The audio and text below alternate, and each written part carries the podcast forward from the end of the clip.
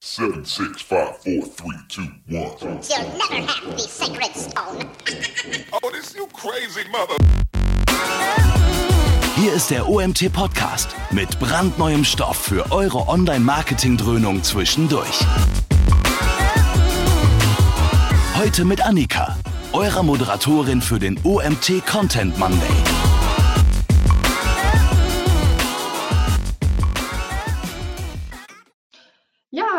Herzliches Hallo zu unserem heutigen OMT-Webinar. Ähm, vielleicht seid ihr zum ersten Mal dabei, vielleicht auch schon öfter. Mein Name ist Annika. Ich äh, vertrete heute den Mario, der normalerweise die Webinare moderiert. Ähm, und ich darf vor allem heute begrüßen ähm, die Juliana Schmidt und den Uwe Roll. Ähm, schön, dass ihr heute dabei seid und ähm, uns ein bisschen was erzählen werdet zum Thema Relaunch, beziehungsweise ja, Relaunch neu denken was gibt es da so für Strategien zur Performance-Steigerung? Ähm, was kann ich tun in der Projektplanung? Ich habe gesehen, ihr habt auch angekündigt, dass es eine SEO-Checkliste geben wird, beziehungsweise ähm, ihr habt ja auch den SEO-Background, ne, wenn ich mich da richtig informiert habe. Und ähm, werdet uns sicherlich äh, jede Menge leicht zu erzählen haben, beziehungsweise wahrscheinlich auch noch ein bisschen was über euch, ähm, die ihr beide aus einer Performance-Agentur stammt. Genau. Und ähm, ansonsten möchte ich vorher noch erwähnt haben, dass ihr, falls ihr zum ersten Mal dabei seid, auf jeden Fall im Nachgang auch die Aufzeichnung bekommt. Falls ihr ja vielleicht nicht bis zum Ende dabei bleiben könnt oder irgendwas nacharbeiten möchtet, dann ihr müsst auf jeden Fall nicht mitschreiben. Also es gibt im Nachgang eine Videoaufzeichnung kostenlos ähm, über die Seite, über die ihr euch auch angemeldet habt. Genau. Ansonsten wenn ihr Fragen habt, dann könnt ihr die natürlich gerne loswerden, einfach hier im GoToWebinar-Panel, was ihr alle bei euch rechts auf der Seite haben solltet. Also nicht wundern, wenn zwischendurch keine Unterbrechungen kommen. Wir machen das immer ganz gerne, dass wir die FAQ-Runde am Ende machen. Also einfach das Panel nutzen, die Fragenoption. Ich sehe das auch alles und am Ende stellen wir eure Fragen dann gesammelt. Und wenn es zwischendurch irgendwas gibt, könnt ihr natürlich auch den Chat benutzen. Genau. An der Stelle klinke ich mich dann jetzt erstmal aus, übergebe das Wort an euch, komme am Ende wieder zur Fragerunde dazu und ähm, freue mich hier auf den Input, den ihr jetzt für uns vorbereitet habt. Viel Spaß, los geht's.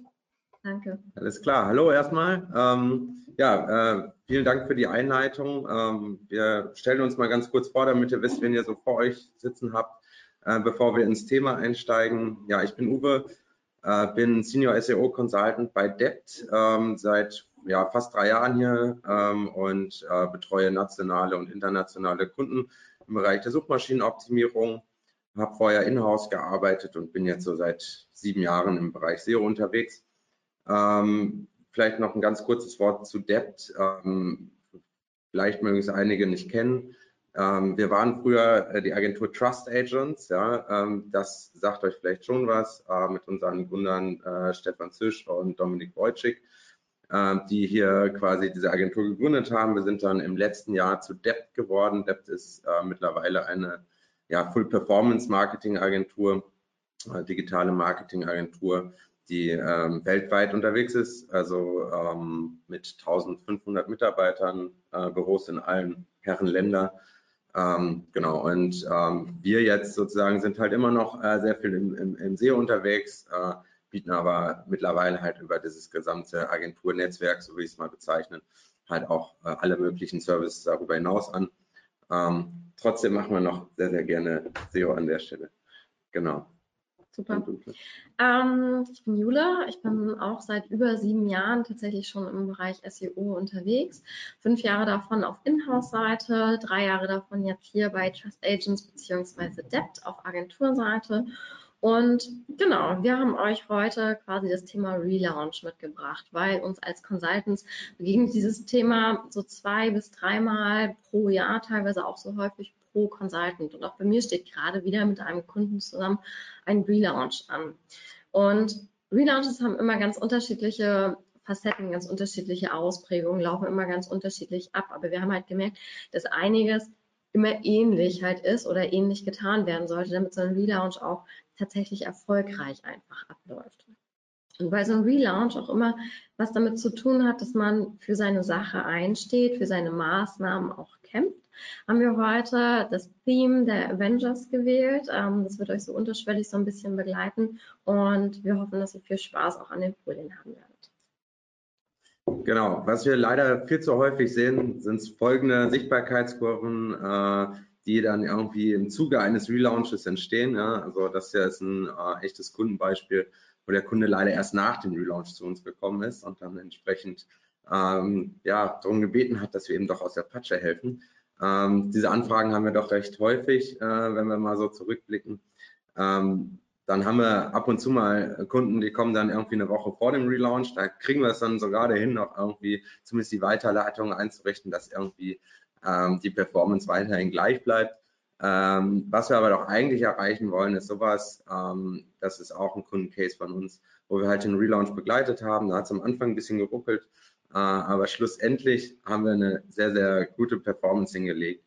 Ähm, den Case kann ich euch oder stellen wir euch später quasi nochmal etwas genauer vor, äh, was wir da gemacht haben und warum äh, das Ganze so erfolgreich war.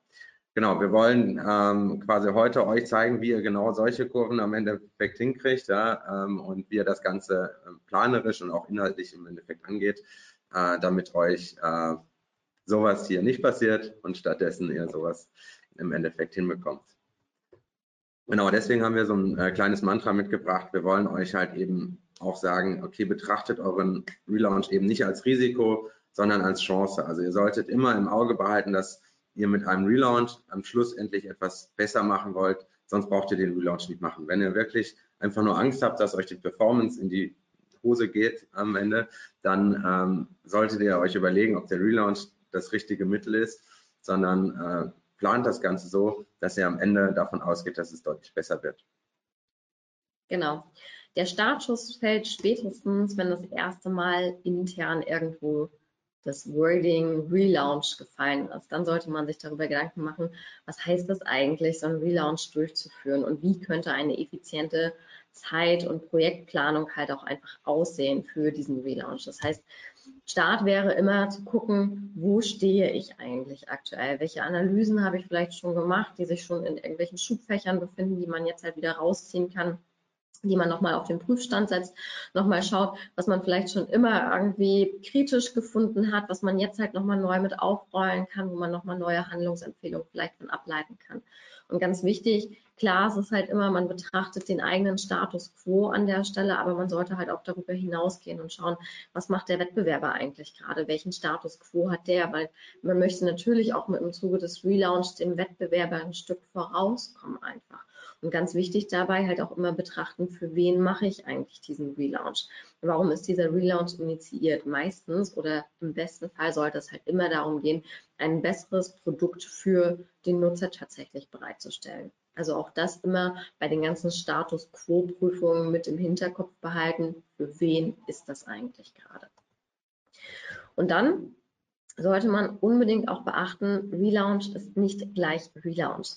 Ähm, es gibt auch sowas wie Facelifts oder Redesigns. Das ist halt auch ganz praktisch, wenn man halt sagt, hey, man ist nicht mehr so ganz state of the art unterwegs oder ähm, das CI hat sich eventuell ein bisschen geändert und man möchte halt jetzt die Webseite eigentlich nur auf dieses neue CI bringen.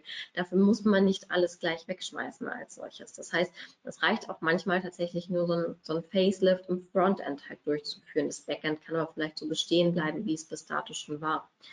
Ähnlicher Fall, wenn man über einen evolutionären Relaunch spricht. Vielleicht sind manche Seitenbereiche, hat man festgestellt, über Reportings und Monitorings nicht mehr ganz so performant, wie sie halt noch vor Jahren waren. Dann sollte man halt auch nicht anfangen, im Prinzip die ganze Webseite neu zu gestalten, ähm, sondern halt nur diese Teilbereiche rausnehmen, AB-Testing zu machen, schauen, dass man halt diese Teilbereiche wirklich auf ein performantes Level bekommt, anstelle gleich alles neu zu machen. Schlussendlich, und das ist auch das, worum es halt heute im größten Fall gehen wird, der revolutionäre Relaunch, wenn man tatsächlich alles komplett auf den Prüfstand setzt und alles neu macht. Genau. Und eigentlich, äh, vielleicht auch da nochmal aufgegriffen, äh, sind wir gar kein großer Fan dieser äh, revolutionären Relaunches, weil halt auch ähm, häufig gar nicht so viel verkehrt ist, beziehungsweise, beziehungsweise so iterative Verbesserungen einfach ähm, deutlich mehr helfen. Also häufig ist es ja so, dass man halt auch dann im Endeffekt jahrelang in so einem Relaunch plant. In der Zeit hätte man schon viel umsetzen können an der Seite und einfach Stück für Stück Veränderungen durchführen können. Dennoch kennen wir halt die Realität. Ähm, also wir sehen das ja, wir haben ja durch quasi die Agentur halt relativ guten Überblick darüber, was da draußen so passiert in der Online-Marketing-Welt. Und deswegen wollen wir halt heute ähm, darauf ein, eingehen, weil im Endeffekt ähm, wird man das auch als SEO-Manager häufig auch gar nicht verhindern können, dass es zu diesen revolutionären Relaunches kommt. Ähm, wichtig ist zum Start halt immer, dass man sich ein konkretes Ziel setzt. Ja? Also ihr solltet euch halt immer an der Stelle überlegen, okay, wofür mache ich das Ganze? Ähm, auch nochmal aufgegriffen, den Punkt, den ich gerade genannt habe. Also wenn ihr wirklich nicht wisst, wofür dieser Relaunch ist, dann überlegt euch, ob ihr wirklich einen Relaunch braucht. Also wenn es wirklich äh, nur darum geht, irgendwie mehr Conversions zu, äh, zu haben, dann denkt doch erstmal an die Stellschraube, PageSpeed, was auch immer, äh, Checkout-Prozess, Formularfelder, wie auch immer. Ähm, wenn ihr aber irgendwie sagt, okay, ich muss jetzt irgendwie auf ein neues CMS umziehen, ich brauche ein neues Backend, weil die, die äh, Zusammenarbeit mit dem Anbieter, was auch immer ausläuft. Es gibt verschiedenste ähm, Gründe, ähm, aber macht euch vorher klar, was ist das Ziel. Und davon könnt ihr im Endeffekt halt auch die, ähm, die Strategie ableiten und fragt euch halt immer im Verlauf des Relaunches und der ganzen Planung sowie der Durchführung, äh, zahlt das, was ich gerade tue, halt auch wirklich auf das Ziel ein. Also ähm, habe ich einen Mehrwert von dem, was ich gerade tue. Dazu komme ich gleich dann nochmal. Ähm, wichtig ist halt eben bei der Zieldefinition, dass ihr erstmal ähm, Verbindlichkeiten untereinander schafft. Das heißt, dass ihr äh, parallel ähm, schaut, ähm, wie kann ich äh, mit meinem Team, also am besten bildet ihr im Zweifel so ein kleines Relaunch-Team, so ein Projektteam, ja, dazu wird Jule gleich noch ein bisschen was zu erzählen, aber äh, versucht dieses Team zusammenzuholen und entsprechend Aufgaben zu verteilen und dort halt auch konkrete Verbindlichkeiten zu schaffen. Das heißt, ähm, setzt Deadlines, setzt Milestones für alle Beteiligten und so kann halt auch dieses Projekt Stück für Stück äh, voranschreiten. Und ganz, ganz wichtig aus unserer Erfahrung heraus, äh, setzt euch gemeinsame Ziele. Das heißt, äh, wenn ihr irgendwie als SEO da steht oder auch vielleicht als Head of Online Marketing, was auch immer, und äh, gebt quasi Ziele vor, ähm, dann ist es meistens nicht so richtig zufriedenstellend für alle. Ähm, geht lieber hin, äh, setzt euch in den Raum und überlegt euch, was sind denn unsere Ziele? Wo wollen wir hin? Was soll uns dieser Relaunch im Endeffekt bringen?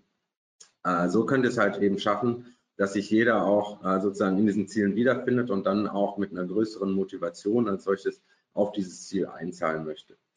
Ähm, und äh, ein sehr, sehr wichtiger Punkt aus meiner äh, Sicht ist es halt auch eben Ziele abzustufen und zu priorisieren. Ähm, es, ich habe es noch nie erlebt, ehrlicherweise, und ich habe jetzt schon 10, vielleicht 15 Relaunches irgendwie mitgemacht, äh, dass am Ende ähm, alle Sachen, die man so empfohlen hat, durchgesetzt werden. Ja, also es kommt immer irgendwas dazwischen und äh, gerade als SEO ist man dann häufig auch irgendwie, ja, zumindest wenn nicht der Letzte, aber einer der Letzten irgendwie in der, in der Hierarchie, ja. Ähm, und schlussendlich äh, muss man sich bewusst sein, dass halt von den Vorschlägen, die man macht, vielleicht auch nur äh, 70 Prozent umgesetzt werden. Ist auch okay, erstmal insofern, weil es gibt halt auch andere Punkte, die vielleicht äh, an der Stelle einfach wichtiger sind. Ähm, und deswegen solltet ihr euch vorher klar machen, auf welche Sachen ihr auch verzichten könnt. Das ist im Endeffekt auch vielleicht ein, eine kleine Verhandlungsmasse, die ihr habt, wenn ihr mit der IT sprecht, äh, dass ihr sagen könnt, okay, ich gehe mit 100 Prozent rein und die 20 Prozent äh, irgendwie an Maßnahmen, äh, die, äh, auf die verzichte ich, dafür möchte ich aber die 80 umgesetzt haben. Also das ist vielleicht auch ein, äh, ein Tipp am Rande. Also Beispiel zum, äh, wenn ihr sowas habt wie strukturierte Daten. Sowas könnt ihr im Zweifel auch noch äh, im Nachhinein einbauen. Wenn ihr aber beim PageSpeed äh, von vornherein kein gutes Setup habt, dann wird es sehr, sehr schwer, das nachträglich noch zu implementieren. Ähm, genau, wenn ihr jetzt eben diese Ziele habt, könnt ihr daraus, also die Ziele und die Strategie, könnt ihr daraus einen konkreten Maßnahmenkatalog ableiten. Das sind halt irgendwie einzelne Aufgaben, äh, einzelne Arbeitspakete. Ja. Also wir versuchen da immer so ein bisschen zu äh, unterscheiden zwischen einer langfristigen Strategie und so taktischen Maßnahmen. Äh, und das sind dann halt eben so Maßnahmen wie einzelne Tickets äh, schlussendlich. Diese Arbeitspakete, da ist es sehr, sehr wichtig, dass ihr eben äh, die möglichst klein schnürt. Ja? Also schaut halt eben, dass ihr irgendwie ja, denkt vielleicht an das Scrum-System, dass ihr vielleicht auch mit diesem System oder einem adaptierten System arbeitet ähm, dass ihr halt irgendwie so kleine, so einen kleinen Turnus schafft von zwei Wochen, vielleicht vier Wochen, aber nicht ein, ein, ein, ähm, Projekt, was irgendwie sechs Monate dauert. Da feiert man einfach zwischendurch keine Erfolge. Ähm, das führt zu Demotivation bei den Mitarbeitern und im Endeffekt äh, weiß man gar nicht zwischendurch, wo man steht. Ähm, deswegen ist es immer sehr, sehr wichtig, die möglichst klein zu schnüren und versucht auch zum einen möglichst wenig Abhängigkeiten voneinander zu schaffen. Also wenn ihr Arbeitspakete verteilt, äh, solltet ihr das vielleicht so machen, dass im Endeffekt nicht der eine vom anderen abhängig ist, beziehungsweise Paket A von Paket B nicht abhängig ist, dass ihr da einfach nicht in so eine ähm, in so einen äh, Konflikt kommt, ah, der eine ist noch nicht fertig, ich kann damit noch nicht anfangen. Ähm, das ist an der Stelle auch nochmal wichtig. Ähm, auf der anderen Seite schaut halt trotzdem, dass ihr irgendwie Synergien hinbekommt. Und Synergien ähm, könnten halt sein, dass man, was weiß ich, bei der, äh, bei der UX-Optimierung auch gleich PageSpeed mitdenkt im Endeffekt. Ja, also so könnte man halt ähm, so ein paar Sachen auch zusammenfassen. Äh, und ein Tipp aus unserer Arbeitswelt, ähm, wir nutzen sehr, sehr viele Projektmanagement-Tools auch mit den Kunden quasi zusammen, wo wir einfach zusammen dran arbeiten. Ähm, für uns ist das Tool der Wahl meistens Asana, weil das einfach sehr, sehr performant ist. Äh, wir arbeiten aber auch mit Kunden sehr viel mit Jira zusammen. Wichtig ist halt einfach, dass ihr alles im Überblick habt, dass ihr etwas habt, worüber ihr kommunizieren könnt. E-Mails sind einfach ein sehr, sehr schlechter Kanal. Da geht sehr, sehr viel verloren. Man sucht ewig danach und kann auch mal nichts abhaken. Ja, das macht auch äh, sehr viel Spaß im, im Laufe des Ganzen. Genau. Und wie Uwe ja schon gesagt hat, es geht dann darum, im Prinzip, so ein Relaunch beschäftigt das ganze Unternehmen, alle Abteilungen. Aber es geht darum, halt die richtigen Stakeholder zur richtigen Zeit dann zusammenzuholen. Und das meint nicht nur intern, sondern tatsächlich auch extern. Im Sinne von, weiß ich zum Beispiel, dass ich mit einer Agentur zusammenarbeiten möchte im Zuge des Relaunch, weil ich möchte Unterstützung im Bereich SEO haben und ich habe einen externen IT-Dienstleister, den ich mit einbeziehen möchte oder, oder, oder, jemand für die Conversion-Optimierung etc. Dann müssen auch die zur richtigen Zeit quasi mit abgeholt werden und mit ins Boot geholt werden, sodass halt genügend Zeit noch ist, das alles performant tatsächlich abzuarbeiten. Und das nächste, was man natürlich auch hier wieder nicht vergessen darf, ist, auch ein Stakeholder, den man immer mit am Tisch sitzen haben sollte, ist eben auch hier der Nutzer. Der muss sich wirklich die ganze Zeit mit durchziehen, ansonsten gerät das irgendwann in Vergessenheit. Und über dieses in Vergessenheit geraten, trifft man dann vielleicht Entscheidungen, die nachher nicht mehr so nutzerfreundlich sind, wie man anfangs noch reingestartet ist. Also auch das immer mit bedenken. Und dann ist es an der Zeit tatsächlich zu sagen, hey, Welcome Your Avengers und hier finden wir unser Theme nochmal wieder als solches und wir haben die verschiedenen Charaktere tatsächlich auch ähm, den verschiedenen Abteilungen zugeordnet. Vielleicht ganz spannend, ob man sich darauf wiederfindet. Wir haben zum Beispiel Iron Man als ähm, IT halt deklariert oder auch sowas wie Jarvis als äh, Marketing Intelligence Team oder BI Team oder wir halt als SEOs denken, dass wir halt am passendsten auf den Charakter Dr. Strange sind wie schaffe ich es eigentlich, alle zusammenzuholen? Weil meistens ist es ja doch so, dass man im Alltag ziemlich parallel arbeitet und noch nicht so integrativ. Das bedeutet, veranstaltet zum Beispiel Workshops oder auch ein Meeting oder geht mal gemeinsam lunchen mit den einzelnen Abteilungen, die vielleicht daran irgendwie auch ein Interesse haben könnten, sodass ihr da wirklich auch es schafft, Synergien zu schaffen, sodass ihr es schafft, einander zuzuhören, Wünsche vom anderen auch mitzunehmen, zu hören, welche Maßnahmen hat der sich eigentlich im Zuge des Relaunches überlegt und dann wirklich in die gemeinsame Planung zu gehen. Das heißt natürlich auch sowas wie Kompromisse schaffen, Priorisierungen vornehmen.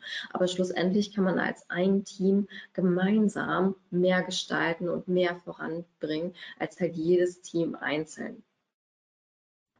Genau, und ähm, jetzt vielleicht mal zu einem Punkt, ähm, der auch sehr, sehr wichtig ist. Okay, wann fange ich eigentlich mit diesem ganzen Thema Relaunch an?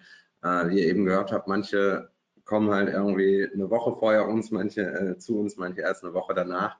Ähm, ich glaube, es ist sehr, sehr wichtig, sich darüber Gedanken zu machen, okay, wie lange sollte ich eigentlich so ein Relaunch-Projekt halt auch als solches planen?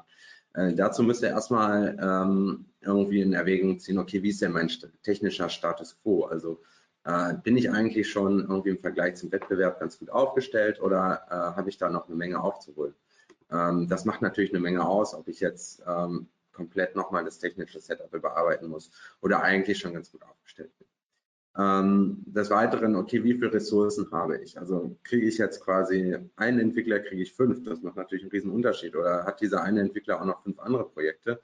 Ähm, das ähm, sollte man in seine Berechnung immer mit einbeziehen, aber auch dort äh, sich verbindliche Aussagen oder Zusagen dann halt auch äh, abholen von den Verantwortlichen, dass man halt auch Ressourcen extra für, zur Verfügung bekommt. Ähm, denkt auch, das fällt uns immer wieder auf, an die Geschwindigkeit der Entscheidungsprozesse. Ja, also ähm, das ist bei Startups meistens relativ fix. Ja, da geht man mal eben ins Büro nebenan zu dem Chef und sagt, ich hätte gerne das, das und das. Ähm, wenn ihr in einem größeren Konzern arbeitet, kann es unserer Erfahrung nach schon nochmal irgendwie Entscheidungsprozesse geben, die dann verschiedenste Hierarchiestufen durchlaufen. Dann gibt es einmal in der Woche ein Joe Fix und dann wird das dort besprochen und in der nächsten Woche das Joe Fix mit der Stufe darüber und im Endeffekt hat man irgendwie zwei, drei Wochen äh, verloren, bis eine Entscheidung gefallen ist. Ähm, das solltet ihr einfach mitdenken, ähm, dass ihr da nicht irgendwie hinter in, in, in Zeitnot kommt, weil eben Entscheidungen zu langsam getroffen werden. Also ihr könnt auch einfach versuchen, sie zu beschleunigen. Ähm, ja, das wäre natürlich das, der, der Best Case an der Stelle. Ähm, genau, dann die Komplexität der Seite und des Relaunches ist natürlich auch äh, ein entscheidender Faktor. Also die, es macht natürlich einen Unterschied, ob ich jetzt so eine Firmenrepräsentanz relaunche oder einen Online-Shop. Ähm, allein schon an der Masse der URLs ähm, ist das irgendwie relativ leicht ablesbar aber auch der Relaunch als solches, ja. Also wenn wir jetzt irgendwie einen Facelift haben oder irgendwie solche Sachen, ähm, ist es natürlich etwas anderes, als wenn ich jetzt äh, komplett das System neu aufsetze, ein neues Shop-System äh, aufsetze oder wie auch immer. Und ähm, was Julia auch eben schon erwähnt hat, ist so ein bisschen äh, überlegt euch, was habe ich denn an Vorbereitung? Habe ich vielleicht schon 50 Tickets geschrieben, ähm, die eigentlich äh, einfach noch nicht umgesetzt werden jetzt, aber im Zuge des Relaunches äh, nochmal quasi neu zugeordnet werden können, weil im Endeffekt, dass man irgendwie PageSpeed etc. optimieren sollte, das wird ja auch nicht alt und wird auch für den Relaunch noch relevant sein. Äh, holt das hervor und äh, nehmt euch das ähm, als, als Vorarbeit einfach mit. Ähm, eine kleine Daumenregel ist im Endeffekt, äh, die wir so ausstellen, ist eben so früh wie nötig, so spät wie möglich. Ja, das klingt jetzt sehr generisch, ich kann auch keine Zahlen nennen. Ähm, aber ähm, warum diese Daumenregel im Endeffekt so früh wie nötig ist halt eben, nehmt euch genügend Zeit, um halt eben auch Dinge besser zu machen, äh, damit ihr eben es schafft, ähm, einfach ja, wie ich sagte, eine Chance draus zu machen und kein Risiko. Ja. Und so spät wie möglich, halt deswegen, äh, je länger ihr das Ganze zieht, also wenn ihr jetzt einen Relaunch irgendwie über drei Jahre zieht, hat sich einfach in der SEO-Welt, aber auch in der ganzen digitalen Welt so viel geändert, dass die, die Annahmen, die ihr am Anfang getroffen habt und auch die Tickets, die ihr geschrieben habt, etc., einfach gar nicht mehr relevant sind oder schon veraltet sind, etc. Und dann seid ihr quasi am Ende des äh, Relaunches gar nicht mehr State of the Art, sondern schon wieder zwei Jahre hinterher.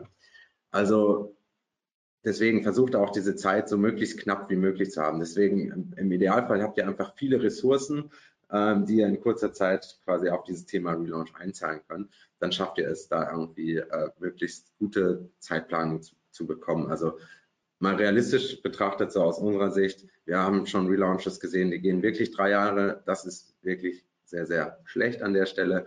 Äh, so ein Jahr oder ein halbes Jahr ist eigentlich ideal, ähm, wenn ihr das schafft, in der Zeit sozusagen euren Relaunch durchzukriegen. Genau das Kernthema und eines der wichtigsten Themen ist dann natürlich, wie überzeuge ich denn eigentlich mein C-Level von meinem Maßnahmenkatalog und wie bekomme ich die nötigen IT-Ressourcen tatsächlich dafür freigegeben. Ähm, essentiell ist tatsächlich, kenne dein C-Level, kenne dein Gegenüber und kenne auch die Ziele deines C-Levels, weil im besten Fall zahlst du mit deinen Maßnahmen nämlich auch auf die Ziele deines ja in der Hierarchie drüber liegenden natürlich drauf ein. Dafür ist es wichtig, die richtige Vorarbeit halt zu leisten. Das heißt, man muss irgendwie auch schon so eine gemeinsame Basis einfach haben und eine gemeinsame Kommunikationsebene einfach. Wenn wir zum Beispiel als CEOs sehr in unserem Fachjargon sind, dann verlieren wir aufgrund der Detailtiefe meistens unseren Gegenüber. Das heißt, wir müssen auch versuchen, das, was wir transportieren wollen, wirklich in die richtigen Worte zu fassen, sodass wir den Gegenüber engagen, tatsächlich unsere Maßnahmen mit durchzuwinken. Ganz, ganz wichtig dabei. Und ganz, ganz wichtig auch, erschlagt euren Gegenüber nicht, indem ihr halt ihn mit zu viel Details, mit zu viel Excel-Listen, mit zu viel ausgearbeiteten Word-Dokumenten irgendwie überfordert, sondern bringt Fakten auf den Tisch und bringt Fakten so auf den Tisch, dass es komplett verständlich ist für den Gegenüber. Macht das in performanten Slides beispielsweise. Das funktioniert immer sehr gut in wirklich Slides, die was fürs Auge sind, die aber auch Fakten enthalten, die nicht zu überladen sind, so tatsächlich vor C-Level aufzutreten und ihn für euch zu gewinnen. Weiterhin natürlich, wenn ihr euch schon als Team zusammengefunden habt, dann stellt ihr das natürlich auch gemeinsam vor. Schafft gemeinsam Awareness für euer Thema und stellt gemeinsam auch euren integrativen Plan einfach vor. Ihr bündelt nicht nur eure Ressourcen, indem ihr halt gemeinsam auftretet, sondern auch die Ressource von dem Gegenüber. Der muss ja auch nur ein Meeting mit euch beispielsweise machen und muss nicht für jede einzelne Abteilung dieses Meeting mit einplanen.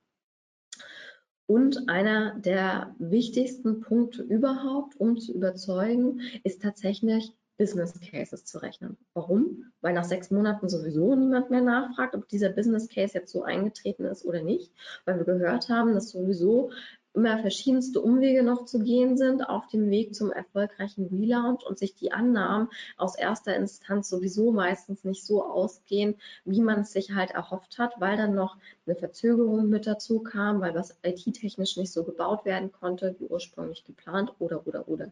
Dementsprechend aber wichtig trotzdem, rechnet diesen Case hoch und er zeigt einfach, was bei rauskommen kann, wenn alle Maßnahmen umgesetzt werden. Und da auch wieder trefft das richtige Wording. Interessiert denjenigen, wie viel mehr Traffic ihr, ihr schafft zu bringen? Interessiert denjenigen sowas wie Sichtbarkeit tatsächlich? Oder interessiert denjenigen tatsächlich nachher nur, wie viel mehr Conversions, wie viel nur ungenutzte Umsatzpotenziale können wir durch diesen Relaunch dann heben? Und wenn ihr da auch das richtige Wording getroffen habt, dann schafft ihr das halt auch in den Business Case zu integrieren. Und dieser Business Case wird dann für euch im Prinzip rocken und ihr werdet das freigegeben bekommen, was ihr auch tatsächlich braucht. Und an der Stelle auch wichtig, wenn ihr überzeugt habt, dann feiert auch gemeinsam. Feiert als agiles Team tatsächlich das, was ihr erreicht habt. Jetzt haben wir das so schön dargestellt, im Prinzip hier alles, was zu einer Planung von einem Relaunch mit dazugehört. Das ist aber halt nur der dunkelblaue Part, den wir gerade beschrieben haben. Was jetzt noch fehlt, ist halt hier auf der Slide zu sehen, die ganzen hellblauen Balken und die schwarzen Balken. Das würde jetzt alles so ein bisschen zu weit gehen in Thematiken rein, wie wie schreibe ich eigentlich Tickets, wie wird das Ganze nachher umgesetzt, wie schaue ich mir das Staging-System an, wie viel Zeit lasse ich von Staging bis halt Go Live, was für Iterationsschleifen müssen dann nochmal kommen, welches Qualitätsmanagement muss ich an den Tag legen und nur weil der Relaunch abgeschlossen ist, heißt es das nicht, dass er auch tatsächlich abgeschlossen ist mit dem Go Live. Sondern danach kommt natürlich auch nochmal die Nachjustierungsphase, die Nachbereitungsphase, die Reportingphase und so weiter und so fort. Da wollen wir jetzt aber heute nicht weiter einsteigen, weil wir haben ja gesagt, wir wollen auch Strategien zur SEO-Performance-Steigerung mitbringen. Das ist ja ein SEO-Thema eigentlich, mit dem wir hier reingehen wollten. Aber was wir auch dargestellt haben, ist halt nicht, nicht nur SEOs halt tatsächlich Interesse daran haben. Bevor wir auf die performance-steigernden Maßnahmen eingehen, nochmal kurz erwähnt, ihr braucht natürlich trotzdem im Vorfeld die Grundlagen. Und Grundlagen meint dann natürlich sowas wie, ihr braucht eine Checkliste, an der ihr euch langhangeln könnt, ob ihr wirklich alles tatsächlich auch mit einsortiert habt innerhalb dieses Relaunch, was tatsächlich nötig ist. Und damit meint das natürlich sowas wie, ihr braucht Weiterleitung. Ihr solltet daran gedacht haben, Responsive Design tatsächlich zu integrieren. Ihr solltet euer Keyword-Set nochmal auf den Prüfstand gesetzt haben, solltet schauen, ob der Content tatsächlich auch heute noch die Suchintention trifft, die ihr vielleicht mal vor zwei, drei Jahren irgendwie aufgesetzt habt. Ihr solltet möglichst fehlerfrei unterwegs sein schauen, dass wenn ihr auch eine Fehlerseite kreiert im Sinne einer 404, dass auch diese performant aufgesetzt ist und eine weitere Navigationsstruktur oder Nutzerführung einfach für den Nutzer bereithält, der auf diese 404-Seite gekommen ist. Ihr solltet schauen, dass ihr alles implementiert habt, was für eine Crawling- und Indexsteuerung relevant ist, also im Sinne von performante Robots.txt, Meta-Robots-Tags, etc. Und natürlich auch, dass halt die technische Steuerung, also beispielsweise seid ihr international unterwegs, dass auch sowas stimmt wie Hreflang-Tags oder Canonical-Tags. Genau. Und dann ist natürlich immer die Frage, was geht noch? Und an der Stelle kurz erwähnt, nochmal, ihr seid nicht die Einzigen, die halt ein Interesse auch an den folgenden Themen haben. Wir würden sie aber originär dem Themenbereich SEO tatsächlich zuordnen. Ihr werdet aber auf den Slides immer so eine Banderole finden, mit welchen Avengers ihr euch sozusagen für die einzelnen Thematiken zusammenfinden könntet. Genau, an der Stelle, äh, ich, ich denke, für viele, die hier sitzen, wird das irgendwie ein Standard sein. Wir sehen es aber leider sehr, sehr häufig, dass einfach von den folgenden Themen viel zu wenig äh, dann doch in der Realität mitgedacht werden. Deswegen wollen wir sie wirklich nochmal einzeln und etwas ausführlicher behandeln. Ähm, ich glaube, das wichtigste und zentrale äh, Thema irgendwie einer, einer Website ist dann häufig irgendwie das ganze Thema Informationsarchitektur und URL-Design. Ähm, das ist irgendwie etwas, was ähm, ja, viel, viel zu häufig zu kurz kommt und aber auch ähm, einfach ein elementar wichtiger Faktor ist. Also wie leite ich den Nutzer schlussendlich über meine Website? Wie biete ich ihm Inhalte an? Wo zeige ich ihm welchen Inhalt? Und da reden wir weniger von Suchmaschinen, sondern vielmehr von einem Nutzer, der hier einfach ähm, sich auf der Website zurechtfinden muss und die Inhalte äh, dort, wo er sie erwartet, halt auch findet und äh, quasi auch durch sozusagen eine schlüssige Informationsarchitektur sinnvoll über die Seite geleitet werden kann. Ähm, da sehen wir einfach sehr, sehr häufig, dass es ähm, diese Informationsarchitektur irgendwie äh, in der Vergangenheit vielleicht einfach mal so historisch gewachsen ist. Das ist eigentlich immer so ein, so ein Stichwort, was bei uns sehr, sehr häufig fällt. Äh, sie ist einfach gewachsen, dann hat man links und rechts was dran gebaut und hier und da. Oder man hat äh, anderer Fall sozusagen einfach seine internen Strukturen in der Informationsarchitektur äh, äh, abgebildet, aber gar nicht darüber nachgedacht, okay, wie versteht denn der Nutzer das denn überhaupt? Also ähm, dieser, dieser Blick fehlt häufig, weil man einfach zu sehr in seinem, ich sag mal, in seinem eigenen Saft brät an der Stelle. Ähm, deswegen an der Stelle ganz, ganz wichtig, stellt das auf den Prüfstand. Ordnet eure Themen an, clustert sie, nehmt euch mal ein paar Post-its, schreibt eure Themen auf, eure wichtigsten Themen der Seite und sagt, okay, hey, gibt es da irgendwie eine hierarchische Zusammenarbeit oder finden die Themen eher sozusagen nebeneinander statt? Ja? Welche Themen passen zusammen? Ähm, wo kann ich ähm, Querverweise irgendwie ziehen? Ähm, und denkt vielleicht wirklich mal abseits einer Excel-Tabelle an irgendwie sowas wie Post-its. Also das machen wir dann doch relativ regelmäßig, wenn wir so, ein, so eine Neuaufstellung für Informationsarchitekturen machen. Und ganz wichtiger Tipp an der Stelle, nicht weil wir eine Agentur sind, sondern holt euch vielleicht da auch mal Hilfe rein. Ähm, weil, wie ich eben sagte, ihr denkt häufig auch zu sehr in eigenen Strukturen, habt vielleicht schon eine gewisse Betriebsblindheit, kennt euer Produkt zu gut an der Stelle, als dass ihr sozusagen den Blick für den unbedarften Nutzer haben könnt. Also da kann man halt so Sachen machen wie eben Agenturen reinholen, aber geht vielleicht auch mal in so äh, Testing-Labore. Äh, ja? Also man kann halt auch äh, sich für relativ günstiges Geld Nutzer einkaufen, die mal die Seite testen oder aus dem Card-Sorting machen, die sich Themen sozusagen anordnen, genauso wie ich es eben beschrieben habe, aber von, von außen nochmal sagen, okay, diese und jene Themen hängen irgendwie in der Form miteinander zusammen. Macht das mit. Äh, das lohnt sich halt aber auch im Zuge des Relaunches, dieses Thema halt anzugehen, weil ähm, danach quasi nochmal die URLs umzuschreiben, macht einfach keinen Sinn. Ihr müsst meistens eh Weiterleitungen schalten, weil irgendwie sich was an der URL-Struktur ändert. Wenn ihr das dann in dem Zuge gleich richtig macht, ähm, habt ihr schon sehr, sehr viel gewonnen. Und unserer Erfahrung nach ist es ein zentraler Hebel tatsächlich auch, um die SEO-Performance zu steigern. Also nicht nur für den Nutzer, auch für die Suchmaschine, muss man ehrlicherweise sagen. Ähm, genau, ein wichtiges Thema, werdet euren Ballast los. Also nutzt es auch als Chance, mal aufzuräumen, so einen Frühjahrsputz zu machen. Ähm, also im Endeffekt geht halt mal über eure Seite und überlegt, okay, welche Inhalte brauche ich denn wirklich? Häufig ist es so, dass euch vielleicht 10, 20, wenn es hochkommt, 50 Prozent eurer URLs 90 Prozent des Traffics bringen. Ja, also das sehen wir immer sehr, sehr häufig. Man hat viele URLs, die man gar nicht braucht. Äh, gerade bei so zum Beispiel Newsportalen gibt es einfach alte Artikel, die kein Mensch mehr liest. Ja, die hatten auch vielleicht eine, im Endeffekt auch nur eine ähm, Lebensdauer von mehreren, von ein paar Tagen, weil das Thema dann einfach abgeschlossen war. Es gibt natürlich auch Evergreen Contents. Sowas solltet ihr immer irgendwie überprüfen. Aber auch als, als Shop oder so. Es kann einfach Themen geben, die sind heute nicht mehr modern oder was auch immer. Die, die nutzt man einfach an der Stelle nicht mehr. Es gibt Doppelungen, doppelte Seiten. Geht also über eure Seite, überlegt, welche Inhalte sind unique, welche brauche ich, welche erreichen meine Zielgruppe und äh, räumt so ein bisschen eure Seite auf, äh, löscht die Seiten, gebt den 410er oder einen 301er, wenn sie Backlinks haben und äh, nehmt quasi diesen Ballast nicht mit auf die neue Seite. So könnt ihr schon mal ganz gut ähm, etwas bewegen an der Stelle. Äh, das Thema ist, denke ich, sehr offensichtlich. Also in heutigen Zeiten, dass man an dem Thema PageSpeed nicht vorbeikommt, ist klar. Ähm, warum haben Sie trotzdem nochmal quasi mit aufgenommen?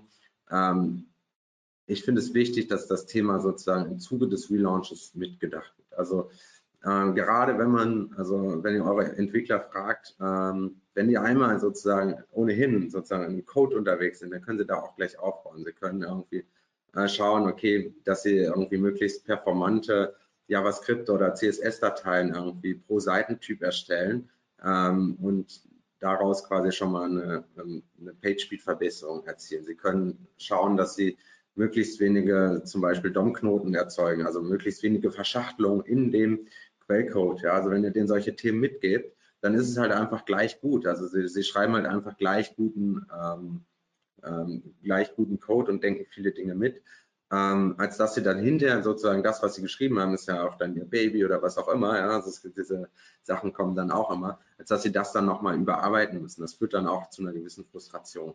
Das Thema PageSpeed als solches äh, können wir jetzt natürlich nicht tiefer behandeln. Äh, ihr seht zwei, drei Tipps irgendwie in, in, in der Beschreibung, äh, die ihr dann auch später noch bekommen werdet. Aber dazu gibt es ja auch ähm, hunderte äh, Vorträge. Basti Grimm macht da immer ganz tolle Vorträge zum Beispiel. Ähm, schaut euch die dann nochmal dazu an oder unsere Checkliste, da steht auch einiges dazu drin. Genau. Historisch gewachsen ist meistens auch sowas, was das Scrolling und äh, Management anbelangt und die Linkmaskierung. Ähm, gerade wenn wir so an Shop-Systeme denken, dann hat man da oft ähm, Filter und Sortierfunktionen und oftmals verbirgt sich hinter den Filtern ein ungenutztes Potenzial, weil manche Filterkombinationen würden tatsächlich auch als Einstiegsseiten super funktionieren. Es geht aber nicht, weil es einfach historisch nie so vorgesehen waren, dass Filter, äh, Filter validiert werden könnten und tatsächlich auch als SEO-Einstiegsseiten genutzt werden könnten. Dementsprechend, so ein Relaunch setzt ja alles nochmal auf den Prüfstand und man beginnt nochmal teilweise von vorne zu denken. Also denkt gerne auch sowas mit denkt gerne mit, wo halt momentan noch nicht die Potenziale genutzt werden konnten. Beispielsweise sowas wie Filtervalidierung, Filterkombinationen nutzbar machen und gibt es wirklich als Anforderungen auch mit rein. Was ihr da super machen könnt, ist halt einfach das Suchvolumen für die einzelnen Filterkombinationen nehmen, das halt hochrechnen, schauen, wo ihr innerhalb der entsprechenden Suchergebnisse euch positionieren könntet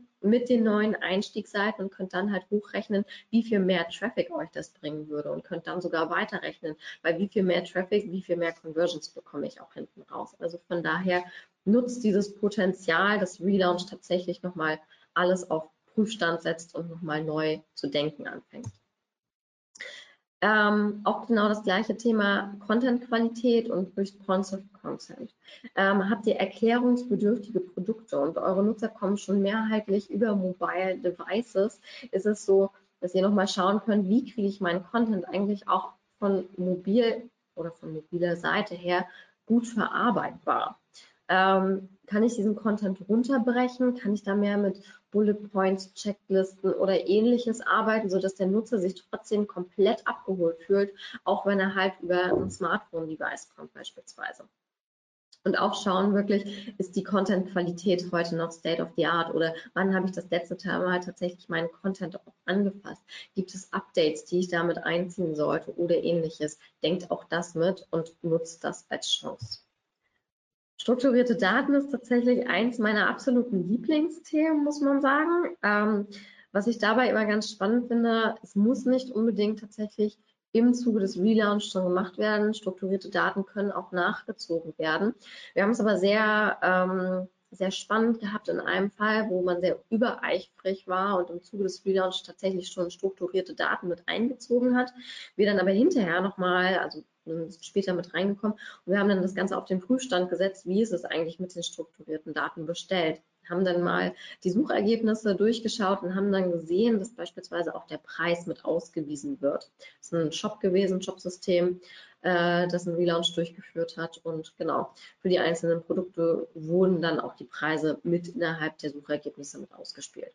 Spannenderweise war es aber so, dass die natürlich andere Preise hatten als beispielsweise Retailer, über die sie halt auch ihre Produkte halt verkaufen.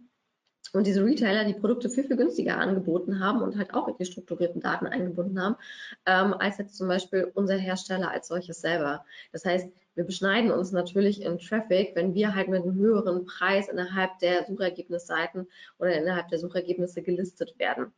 Ähm, was wir gemacht haben, ist tatsächlich dann hier den Schritt zurück, strukturierte Daten an der Stelle wieder raus, weil wir natürlich den Klick für uns haben und den Klick nicht verlieren, nur weil jemand anderes vermeintlich einen günstigeren Preis initial angibt, wo dann aber vielleicht nochmal Versandkosten im utopischeren Fall irgendwie mit dazukommen oder ähnliches.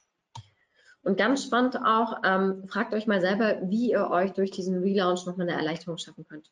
Was sind gerade die händische Prozesse, die ihr durchführt? Was macht ihr manuell jeden Tag, wo ihr euch halt vielleicht denken würdet, es wäre super schön, wenn das Ganze automatisiert ablaufen könnte. Ich habe es damals auch im Zuge unseres Relaunches gemacht und bin zu unserer IT gegangen, als ich noch in-house war und habe gefragt, ob wir mir nicht sowas bauen können wie einen SEO-Service. Und dieser SEO-Service hat dann so funktioniert, dass ich routenbasiert sagen konnte, für die und die Route bitte den und den Meta-Robots-Tag, bitte den und den HTML-Titel, Meta-Description, sogar Canonical-Tags konnte ich mit einfügen und so weiter. Also von daher überlegt, ob ihr momentan das Ganze händisch macht oder ob ihr mittels Bulk-Upload arbeitet, was vielleicht aber auch nicht 100% performant ist und fragt halt wirklich, könnte so ein äh, SEO-Service nicht auch ein Mittel sein, womit ihr euch tatsächlich euren Arbeitsalltag erleichtert. Und auch an der Stelle nochmal wieder, um den Bogen zu schlagen zu vorher, klar ist das ein Aufwand, der dann halt bei der IT liegt, aber was ihr super gut argumentieren könnt innerhalb eines Business Cases, den ihr rechnen könnt, hey, wenn ihr beispielsweise HTML-Titel und Meta-Descriptions immer händisch ändern müsst, heißt das im Prinzip, ihr müsst dafür die Anforderungen einkippen, ihr müsst dafür ein Ticket schreiben, ein Projektmanager muss halt dieses Ticket lesen, muss es halt an die IT geben, die IT muss es umsetzen, wenn die IT es umgesetzt hat, müsst ihr es hinterher wieder prüfen, ob das Ganze funktioniert. Müsst vielleicht nochmal eine Schleife einfügen. Schreibt also wieder einen Kommentar an das Ticket der Projektmanager, liest es und so weiter und so fort und sie dreht es halt seine Schleifen. Es benötigt unglaublich viele Ressourcen und ihr könnt halt gegenrechnen, was es halt euch quasi kosten würde, einmal diesen Service zu erstellen und dann aber komplett autark und losgelöst von der IT agieren zu können. Es geht sich nach hinten unglaublich aus. Ähm, genau, ein Thema, ich glaube, das hier einfach nur am, am Rande betrachtet, wird nicht für alle äh, super relevant sein. Aber ähm, denkt tatsächlich auch gerade in Zeiten von äh, Mobile Devices oder auch ähm, ja, wo, wo, Google Shopping etc., so, solche Sachen halt immer wichtiger werden, denkt das Thema Bilder mit. Ja? Also ähm, wenn ihr die Bilder gleich von vornherein ähm, in eurem neuen, auf eurer neuen Seite richtig einbindet äh, und richtig äh, benahmt, richtig mit Alttext verseht etc., habt ihr halt einfach eine ganz gute Chance, auch darüber noch zusätzlichen Traffic zu generieren. Ihr wisst es alle, dass der Traffic gerade auch durch Googles Anzeigen, durch Google Services, die sie anbieten, auch für SEO immer weniger äh, wert. Deswegen müssen wir halt auch mittelfristig schauen, ähm, dass wir links und rechts sozusagen alle Quellen anzapfen, die wir so haben können. Und da ist Bilder SEO äh, für einige Bereiche, die halt eben, sei es für Shops, aber auch für Sachen, ähm, die selber irgendwie hochwertige Bilder produzieren, einfach ein super Kanal. Natürlich jetzt nicht irgendwie für, für jemanden, der Stockbilder in seinen ähm, Content einbindet, da macht es wenig Sinn, aber ähm, denkt das Thema mit. Also, ne, also allein die richtige Verlinkung von Bildern, die richtige Benamung, die richtige Größe, äh, solche Themen äh, spielen da ähm, eine Rolle. Und ähm, dazu gibt es auch äh, ganz, ganz tolle ähm, äh, Artikel. Schaut mal auf den Tech-SEO-Blog von Martin Missfeld, soweit ich weiß. Ähm, dort gibt es einen ganz, ganz tollen Artikel zum äh, Thema Bilder-SEO. Ähm, weiterhin auch sehr, sehr wichtig. Wir haben gesagt, setzt euren Nutzer immer mit an den Tisch, denkt das Thema Nutzer halt einfach immer mit. Also ihr solltet halt wirklich ähm, das, diesen ganzen Thema nicht nur intern abhalten und irgendwie äh, versuchen, eure Erfahrungen sozusagen, ja, so, so fühle ich die Seite, so kann ich mich da durchnavigieren, sondern fragt im Endeffekt äh, eure Nutzer, geht halt raus, macht Testings, äh, geht in Testlabore.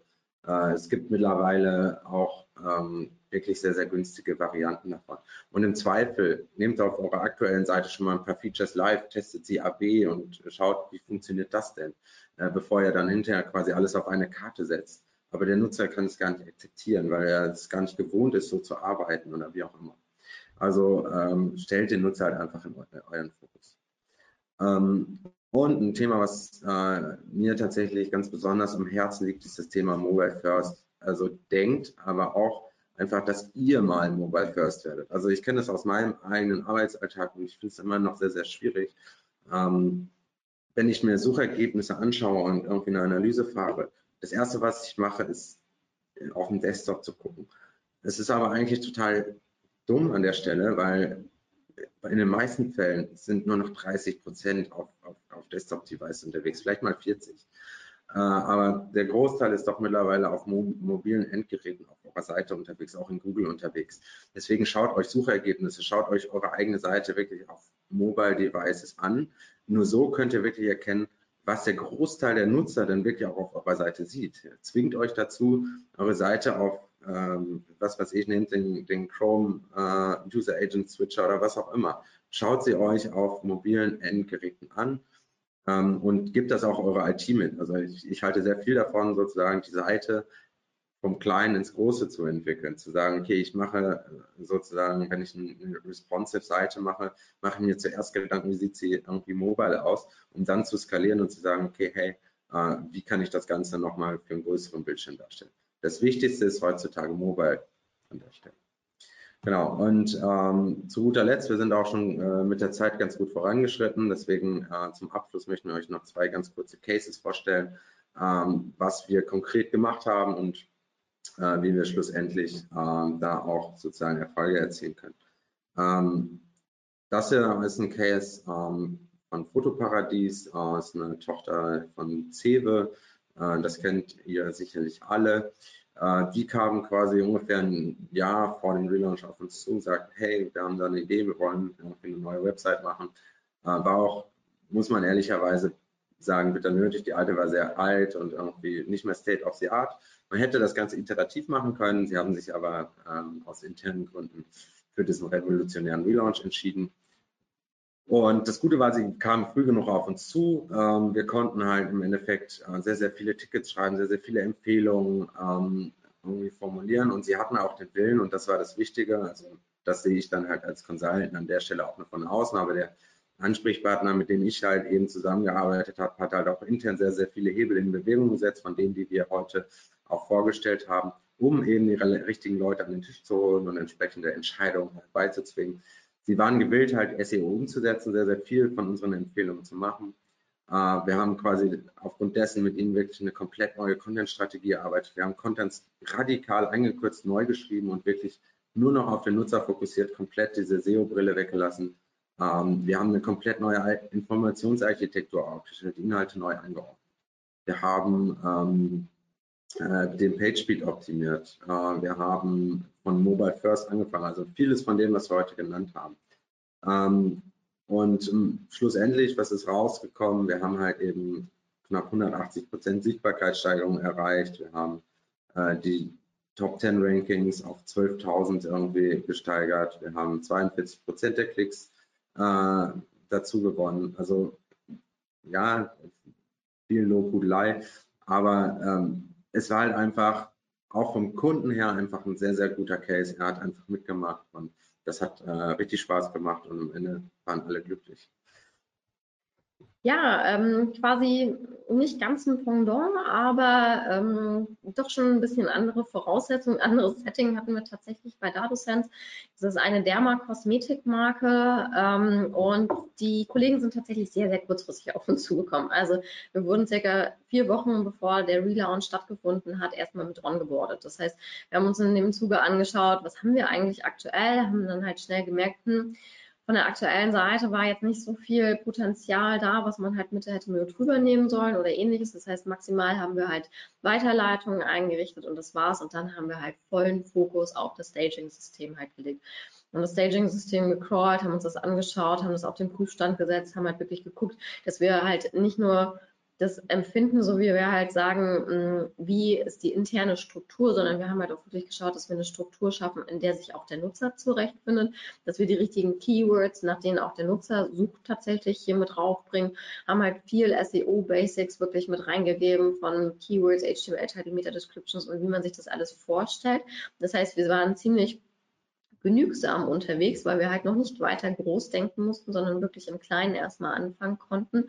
Aber selbst dieses Kleine hat sich halt komplett gut ausgegangen, muss man wirklich sagen. Also wir haben eine Sichtbarkeitssteigerung von über 200 Prozent, haben auch die Top 10 Rankings gesteigert, Impressions und Klicks gesteigert und der Case geht halt mehr und mehr voran und es wird immer besser, was die KPIs halt hinten raus anbelangt. Sie sind sehr bestrebt, arbeiten jetzt halt weiter dran. Wir bauen halt ähm, das Ganze ein bisschen aus, weil wir halt auch gemerkt haben, in dem Zuge, der Nutzer hier ist halt nicht 100% gleich transaktionsorientiert, sondern der ist erstmal informationsorientiert unterwegs, braucht erstmal die richtige Anleitung. Hey, was für ein Hauttyp bin ich eigentlich? Habe ich halt empfindliche Haut, habe ich trockene Haut, habe ich sowas wie Neurodermitis oder ähnliches? Das heißt, wir haben eine ziemlich zugespitzte Zielgruppe und diese Zielgruppe muss erstmal abgeholt werden, um dann halt innerhalb der Customer Journey von informationsorientiert auf transaktionsorientiert zu wechseln. Und auch das haben wir halt vom Mindset gleich klar auch im Zuge des Relaunches halt mitgedacht und da gehen wir immer weiter. Um es kurz zusammenzufassen, unsere Key Learnings ähm, definiert entsprechend, welche Art von Relaunch ihr tatsächlich braucht. Ähm, wollt ihr Synergien nutzen, dann holt eure Stakeholder wirklich zusammen. Plant sorgfältig, legt Prioritäten fest, fasst Kompromisse, stellt gemeinsam euren stimmigen Plan vor, stimmt das Ganze ab und ganz wichtig, nutzt Tools, Checklisten und vergesst nichts. Genau, apropos Checklisten, ähm, wie eben schon angekündigt, wir haben auch eine Checkliste vorbereitet. Äh, die könnt ihr quasi bei uns abholen, schickt uns einfach äh, eine kurze Mail, dann schicken wir euch das durch, genauso wie die Slides. Ich weiß gar nicht, ob wir die auch über OMT verteilen, wahrscheinlich schon. Ähm, genau, ansonsten, falls ihr Lust habt, irgendwie auch mal so einen coolen Case mit uns zu, äh, durchzuarbeiten, wir suchen immer noch Mitarbeiter an der Stelle, das äh, darf nicht fehlen. Und äh, vielleicht auch noch ein kurzer Werbeblock als äh, Vorausschau. Äh, wir machen noch einen anderen ähm, Vortrag auf der Campix zum Thema, also der so ein bisschen vertiefend in dieses Thema Stakeholder Management, IT-Level, Ressourcen etc., äh, Ressourcenkampf reingeht. Ähm, wenn ihr da mal vorbeischauen wollt und auf der Campix seid, äh, seid ihr herzlich eingeladen. Wir freuen uns jetzt auf eure Fragen und vielen Dank fürs Zuhören. Ja, vielen lieben Dank an euch. Ich komme mal wieder dazu. Ähm, äh, zu deiner Frage, ja, wir können die Präsentationsunterlagen sehr gern bereitstellen. Also wenn ihr mir die schickt, dann äh, laden wir die einfach mit hoch. Ähm, auch für euch mal zur Info. Ähm, ja, vielen Dank. Also ich glaube, gerade die Zahlen am Ende haben nochmal ganz äh, gut gezeigt, was man so bewirken kann mit einem Relaunch. Ähm, vielleicht daran ähm, angeknüpft die, die erste Frage. Ähm, was denkt ihr denn? Wie viel Geduld muss man da mitbringen, bis man so die ersten Ergebnisse präsentieren kann, ähm, beziehungsweise muss ich damit davon ausgehen, dass da vielleicht erstmal ein Einbruch kommen kann. Ich kann mir vorstellen, die Frage kommt vielleicht auch von vielen Kunden. Also wie schnell sehe ich denn, dass das passiert, sage ich mal, jetzt so vom Traffic und am Ende natürlich auch von den Conversions her? Es kommt natürlich immer so ein bisschen drauf an. Das ist eine klassische Antwort, äh, die man so geben kann. Also natürlich, mhm. wie viel Traffic habt ihr aktuell und sagen wir mal, je nachdem skaliert sich das natürlich auch hoch. Wenn ihr bei null anfangt, geht's relativ, äh, kann es relativ fix gehen. Wenn aber zum Beispiel irgendwie auch noch äh, euch komplette Off-Page-Signale fehlen, dann solltet ihr da natürlich auch noch ein bisschen Zeit für einplanen. Äh, wenn ihr aber schon eine Seite mit relativ viel ähm, Traffic seid, und quasi das Potenzial kennt, was nach, äh, was nach oben hin möglich ist und ihr sozusagen diese Knotenlöser findet, sowas wie Informationsarchitektur, PageSpeed, äh, aber auch Qualitätsmanagement, also äh, Löschen von Seiten etc. Das sind so richtige, sagen wir mal, ja wie gesagt, so Knotenlöser, dann kann es relativ fix gehen. Also ähm, bei den Cases, die wir gesehen haben, haben wir halt auch sehr, sehr schnell den Traffic-Anstieg gesehen.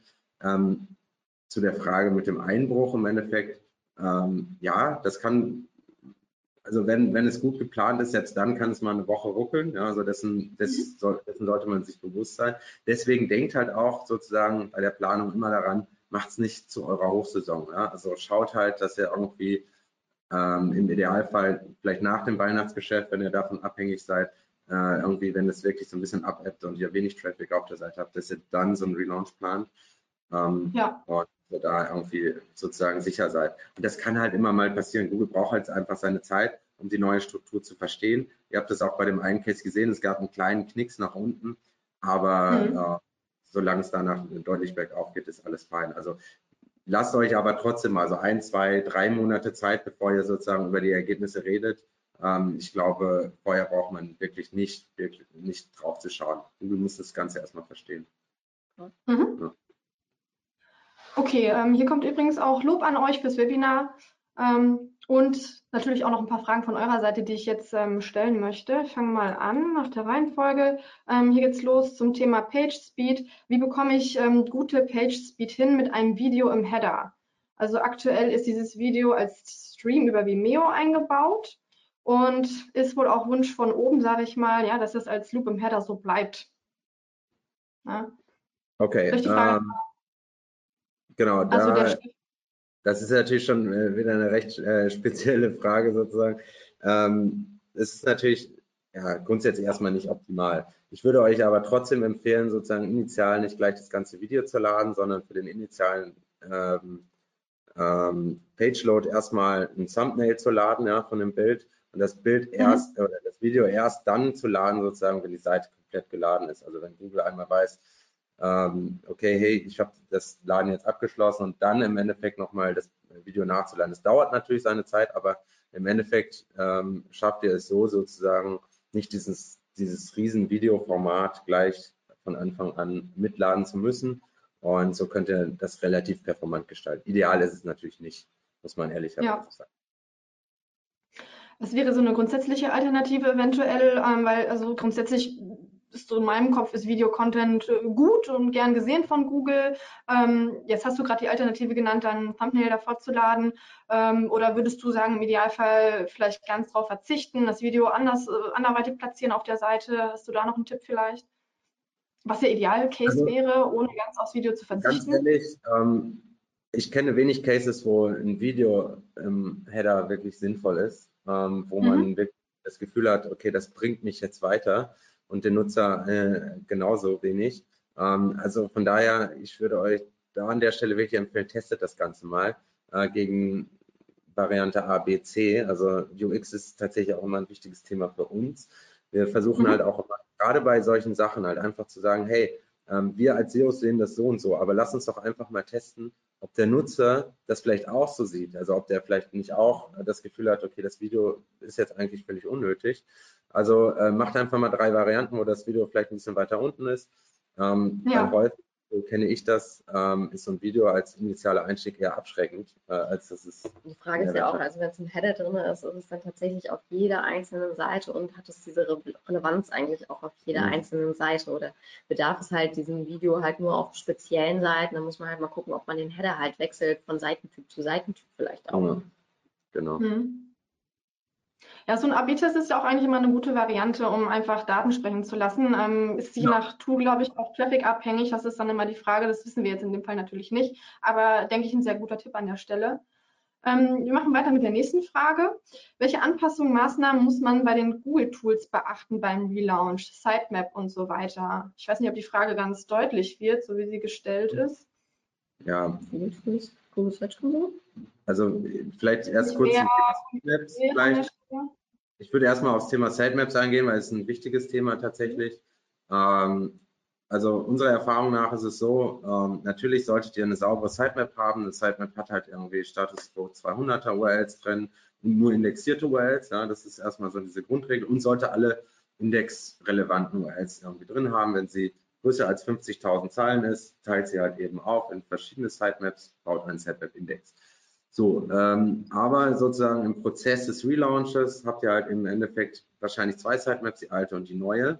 Ja, und die neue spielt ihr halt dann ein, wenn der Relaunch einfach da ist, wenn er geschehen ist. Die alte solltet ihr aber auch noch eine Zeit lang drin lassen, so für zwei, drei Wochen, um schlussendlich ähm, Google zu zeigen, okay, hier sind Weiterleitungen. Also Sie müssen die alten URLs erstmal crawlen, um diese Weiterleitung zu checken. Nach zwei Wochen sollten dann alle eure neuen URLs ungefähr drin sein. Äh, dann könnt ihr die alte Sitemap abschalten. Und zur Search Console, willst du was sagen? Ähm, kommt darauf an, wie das neue Setting halt ist. Ne? Also wenn sich halt am Domain-Namen nichts ändert, dann braucht ihr halt bei der Search Console auch nichts weiter ändern. Ähm, verändert ihr Domain-Namen oder verändert ihr halt das Protokoll dahinter oder oder oder, ähm, dann solltet ihr halt gucken, es gibt ähm, ein Tool, wo man halt quasi diesen Umzug halt auch Google mitteilen kann. Ähm, wir empfehlen tatsächlich meistens immer beides zu behalten. Also man hat halt die Möglichkeit, diesen alten Search Console Zugang noch zu behalten und halt das neue halt einzurichten. Und dann kann man halt auch immer schön sehen, beispielsweise, wie viel geht halt noch auf diesen alten Domainnamen ein und wie viel zahlt halt schon auf das neue ein. Kann halt nochmal gucken, an welcher Stelle man beispielsweise auch sowas wie Weiterleitungen oder ähnliches vergessen hat. Genau. Mhm. Ja. Alles klar. Äh, die nächste Frage ist gar keine ja. Frage, sondern ja, ich denke, das, das Frage war auch ähm, nicht so ganz konkret äh, gestellt. Insofern denke ich, habt ihr das gut beantwortet.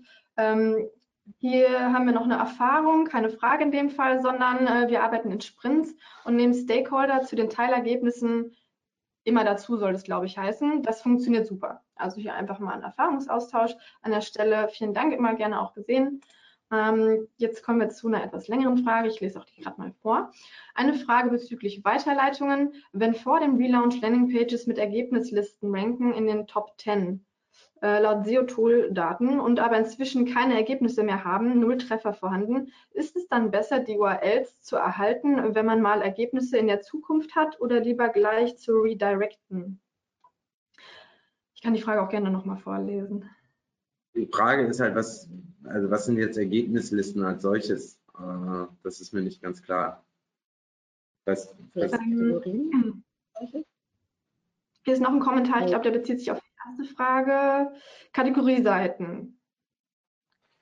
Also wenn die leer sind, wenn ich das richtig verstehe. Den Case haben wir relativ häufig, ähm, jetzt gerade so zum Beispiel bei Fashion-Kunden, äh, Fashion-Online-Shops, die im Endeffekt halt einfach ihre Produkte irgendwann ausverkaufen. Ähm, was wir dort machen, ist äh, selten Redirect, es sei denn, wir wissen wirklich, die Produkte kommen nie wieder. Ja, ähm, häufigster Case ist halt eigentlich, dass wir äh, wenn wir wissen, okay, was weiß ich, das ist ein Winterartikel und der ist im ähm, Sommer halt eben nicht verfügbar oder genau andersrum, äh, dass wir äh, die Seite zwischenzeitlich auf den Index setzen äh, und dann frühzeitig wieder indexieren. Ähm, das ist eigentlich so der Weg, der aus meiner Sicht dann am besten funktioniert. Wenn ihr aber wisst, dass das Produkt nie wiederkommt, dann könnt ihr es auch weiterleiten. Mhm. Ähm, also es geht hier wohl um Seiten, die, die nicht mehr indexiert sind, aber zum Beispiel im letzten Jahr äh, viel Traffic bekommen haben, also so wird es hier beschrieben. Ähm, und da, ob da das Sinn machen würde, die weiterzuleiten. Also darauf hat sich jetzt wohl die Frage bezogen. Kommt darauf an, hat man ein entsprechendes Weiterleitungsziel? Warum gibt es diese Seite nicht mehr? Also gibt es so unglaublich viele Wenn-Danns im Prinzip, wo man halt noch mal so ein bisschen mehr einsteigen müsste, zu erklären, Warum ist das nicht mehr vorhanden? Was ist damit passiert? Wenn das ganze Traffic hatte, hatte es zum Beispiel auch Backlinks. Wenn es Backlinks hatte, dann würde ich tatsächlich auch immer zu einer Weiterleitung tendieren. Die Weiterleitung muss aber aus meiner Perspektive auch immer zielführend sein, sodass es tatsächlich auch auf eine Seite geht, die dem Nutzer im Zweifel halt auch nochmal wieder einen Mehrwert bieten würde. Also beispielsweise von Winterjacken dann auf Sommerjacken zu linken, das macht keinen Sinn an der Stelle. Aber hat man äquivalente Produkte oder ähnliche Produkte oder auch eine andere Kategorieseite, auf die man jetzt halt linken kann, dann würde ich das halt schon mitnehmen. was ich nicht machen würde, ist zum Beispiel rein immer nur auf Startseite dann halt gehen und verlinken. Dann haben wir halt in der Google Search Console hinterher wieder so einen Anstieg an 404 oder Soft 404 ran halt mit drin, weil Google halt das nicht ganz einordnen kann und denkt, da ist halt irgendwas falsch gelaufen. Also von daher.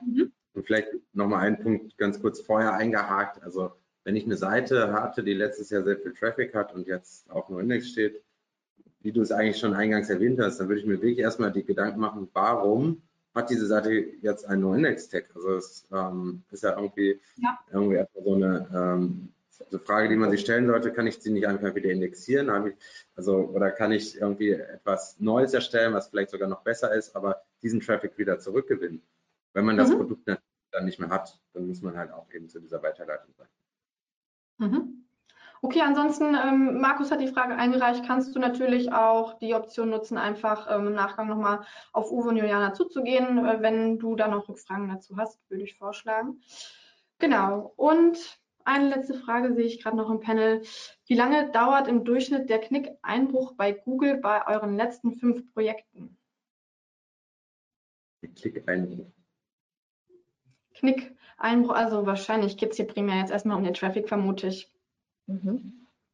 Wenn das denn überhaupt der Fall war. Ihr habt ja gesagt, das ist nicht unbedingt immer der Fall. Ich glaube, ja. ähm, es geht so ein bisschen darum, dass man so ein Gefühl dafür entwickeln will, äh, muss ich mir jetzt Sorgen machen bei einem Relaunch, dass mein äh, Traffic einbricht. Ähm, ja, ihr habt ja, ja auch schon ein bisschen drauf beantworten. Also da so pauschalisieren könnte ich jetzt zum Beispiel nicht.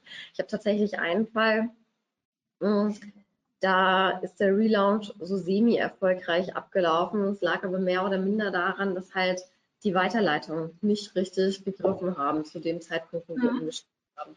Und auch als wir nachgebessert haben, gab es halt auch nochmal wieder Geruckel. Und wir haben es bis jetzt halt nicht geschafft, dieses Tool halt sauber durch die IT nutzen zu lassen, sodass diese Weiterleitungen wiederkommen. Und wenn halt hinten raus diese Nachjustierung halt auch nicht performant erfolgt über die einzelnen Stakeholder hinweg, dann hat man natürlich eine längere Einbruchphase, als man sich das wünschen würde. Man kommt aber natürlich an seine Grenzen, sodass man halt irgendwann auch den Einfluss nicht mehr 100 Prozent darauf hat, dass da halt wieder quasi dieser Uplift erfolgt. Wenn man aber alles sauber gemacht hat, ist das nochmal wieder eine andere Sache, als wenn man halt ja ein Setting halt vorfindet, was halt nicht 100 Prozent optimal halt war. Und was man halt auch immer sozusagen bedenken kann an der Stelle, man kann es auch einfach verhindern. Also in vielen Fällen lässt es sich im Vorhinein verhindern und zwar zum einen, indem man einfach gar keinen revolutionären Relaunch macht, also alles auf einmal umstellt, ja, aber das ist schon mal irgendwie so ein Tipp, wenn man einfach sagt, okay, ich schalte irgendwie Seitenbereich für Seitenbereich erstmal frei und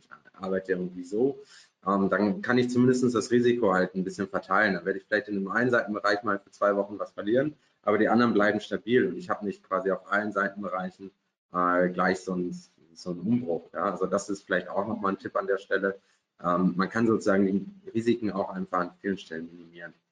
Gutes Weiterleitung ja. hilft auf jeden Fall auch, um diese Probleme zu vermeiden. Ja. Also keine Angst vom Relaunch ist die Message Nein, sozusagen. Also, äh, wenn es richtig geplant ist, kann eigentlich nicht viel schief gehen. Ja, ich habe auch noch mal eine Frage an euch zum Thema Abhängigkeiten. Das hattet ihr relativ anfangs genannt. Ähm, da hattet ihr empfohlen, man sollte zusehen, dass man möglichst wenig Abhängigkeiten voneinander schafft, äh, damit der eine nicht sozusagen in seiner Arbeit nicht vorankommt, weil der andere Partner nicht erledigt ist.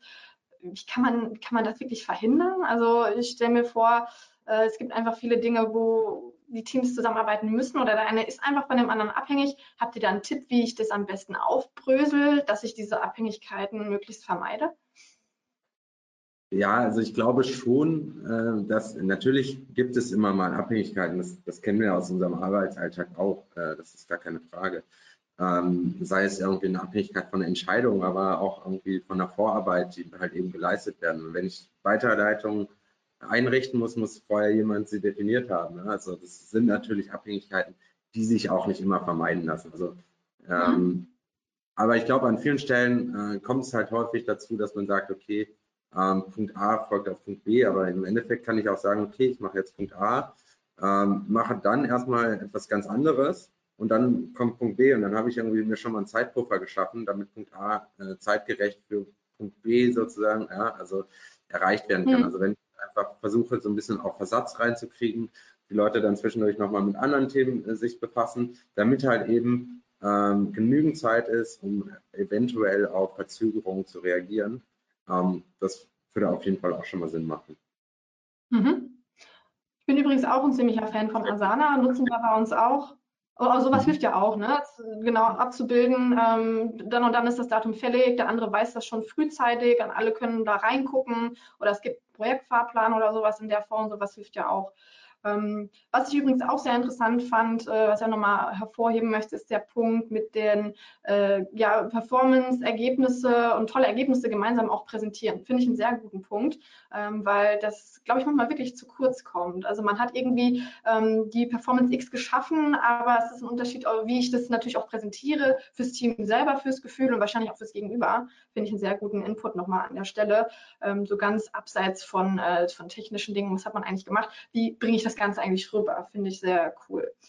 Ja, ähm, ich habe aktuell keine weiteren Fragen von euch. Ansonsten habt ihr jetzt noch die Gelegenheit oder ihr geht im Nachgang auf Juliana und den Uwe zu ähm, oder ja, nochmal zu euch, für euch auch nochmal zur Erinnerung. Ähm, ihr könnt das Ganze natürlich, wie ich eingangs auch schon erwähnt hatte, ähm, auf unserer Seite auch nochmal anschauen. Ähm, in den nächsten Tagen wird es die Videoaufzeichnungen auf jeden Fall geben.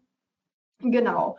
Ähm, an der Stelle auch schon mal eine Ankündigung für die nächsten Webinar-Themen nächste Woche ähm, ja, nächsten Dienstag ist das nächste Webinar, wo ich dann jetzt für meinen Part mal die Seite wechsle und statt zu moderieren dann ähm, ja, die Referentenrolle einnehme. Also wenn ihr Lust habt, dabei zu sein, es geht um das Thema SEO und SEA-Verein. Ne? Also was gibt es da so für Stolperfallen? Ähm, da werde ich so ein bisschen auch aus dem Nähkästchen erzählen, wie das so bei uns läuft, wie wir da zusammenarbeiten, unter anderem zum Beispiel auch mit Asana. Ich werde euch mal so ein bisschen ein paar Beispiele zeigen, wo es auch vielleicht mal schief gelaufen ist, wo wir raus gelernt haben. Und genau, das Webinar findet nächsten Dienstag statt um 15 Uhr. Schaut einfach mal vorbei auf umt.de slash Webinar und dann könnt ihr euch natürlich auch für alle anderen Themen, die noch folgen, wie immer kostenlos anmelden.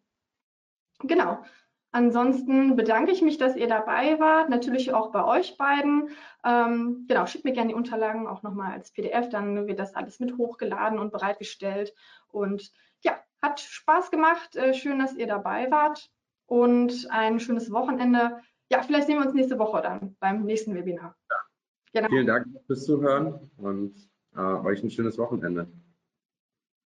Tschüss. Genau, macht's gut. Tschüss.